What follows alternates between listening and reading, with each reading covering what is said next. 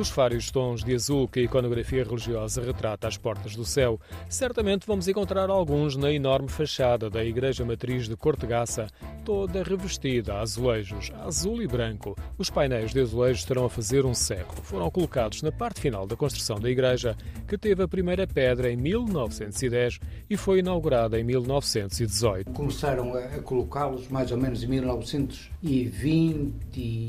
1923, 24. E foi indo conforme o dinheiro que as pessoas tinham, foram feitos numa fábrica aqui em Gaia, e vinham vindo conforme remessas eles iam colocando. Tudo é azul, a cobertura do muro até paredes dos jazigos do cemitério velho que estão viradas para a igreja.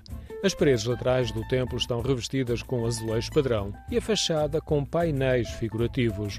Os de maior dimensão representam São Pedro e São Paulo.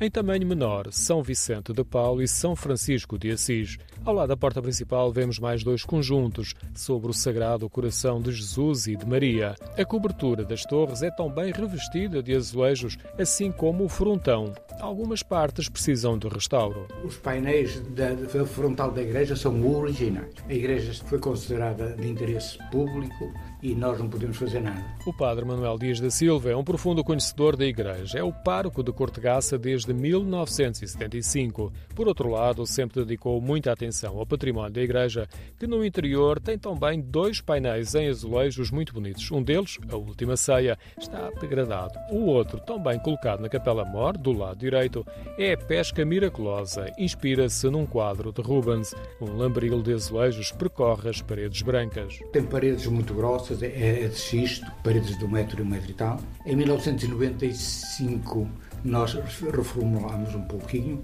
sobretudo tirámos o teto que estava a cair e pusemos um, uma abóboda em cimento armado e fizemos e pintamos também as imagens de todos os apóstolos. A igreja substitui uma outra que foi demolida e tem amplo espaço em frente. Muitas pessoas ficam surpreendidas com a beleza e a imponência da igreja. Todos os dias, muitas. Tenho pena de não ter a igreja aberta, mas para ter a igreja aberta tinha de ter aí alguém que vigiasse, alguém que acolhesse e nesta altura vir por um vigia, por uma, uma pessoa a acolher, representa uma verba que nós não temos. Se cobrasse uma verba por cada selfie, rapidamente enchiam os cofres.